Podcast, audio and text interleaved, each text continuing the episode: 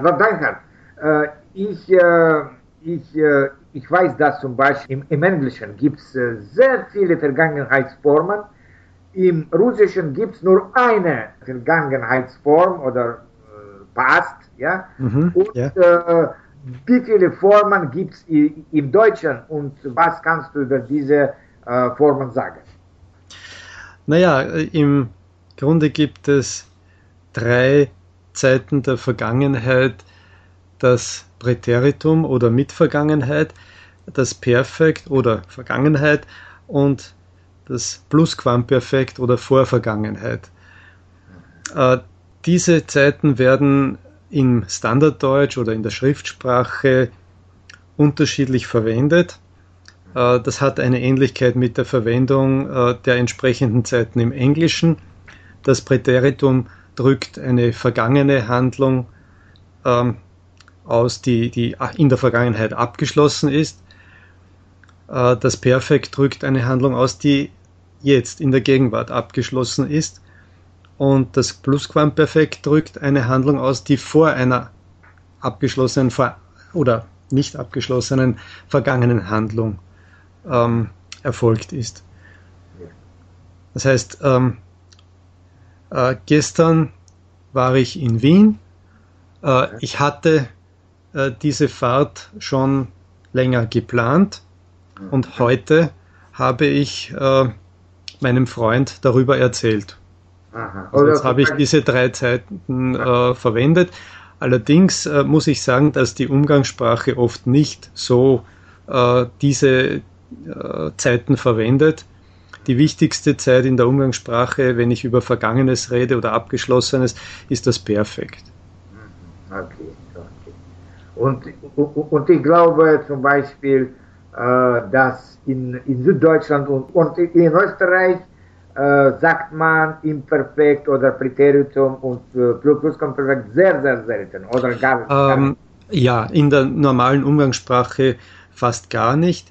Wir verwenden das Präteritum von sein, also ich war, wir waren, sie waren, aber ansonsten verwenden wir fast nur das Perfekt. Einen gewissen Einfluss der Schriftsprache gibt es natürlich, so dass man manchmal äh, hatte, wollte, konnte verwendet, aber das ist nicht jetzt die hm, äh, normale Form oder die, die häufigste Form. Plusquamperfekt gibt es in der Umgangssprache im süddeutschen Raum überhaupt nicht. Es gibt ein doppeltes Perfekt, das diese Funktion manchmal übernimmt. Aber ja, natürlich muss man diese Formen kennen und können und man muss sie äh, verwenden können, anwenden können, wenn man schreibt.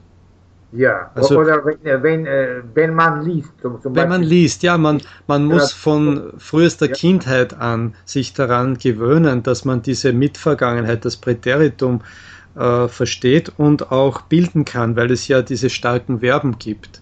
Okay. okay. Ja, wir gingen oder sie schwammen.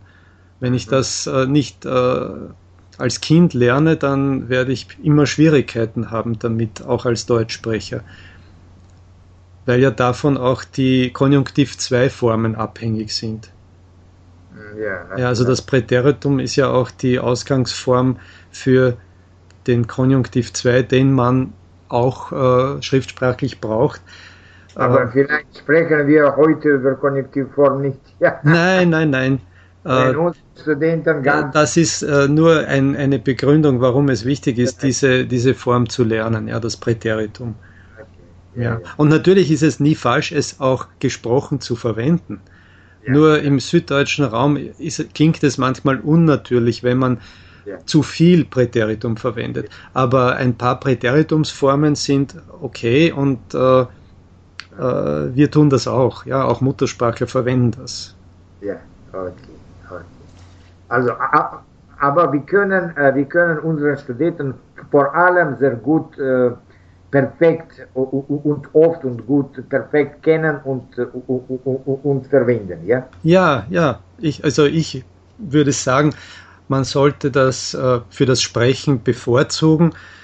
und wie gesagt, es ist natürlicher, das Perfekt zu verwenden, zumindest im, im süddeutschen Raum und in Österreich. Okay. Ich glaube, äh, vielleicht äh, für, für heute ist es genug, aber das nächste Mal können wir ein bisschen über, über ein, ein bisschen erzählen, wie wir dieses perfekt formen. Ja? Mhm. Also das Partizip 2 über, und, mhm. und über Gerne. haben sein. Ja, okay. Na, na gut. Dann, gut, bis zu diesem nächsten Mal. Dankeschön, bis zum nächsten Mal.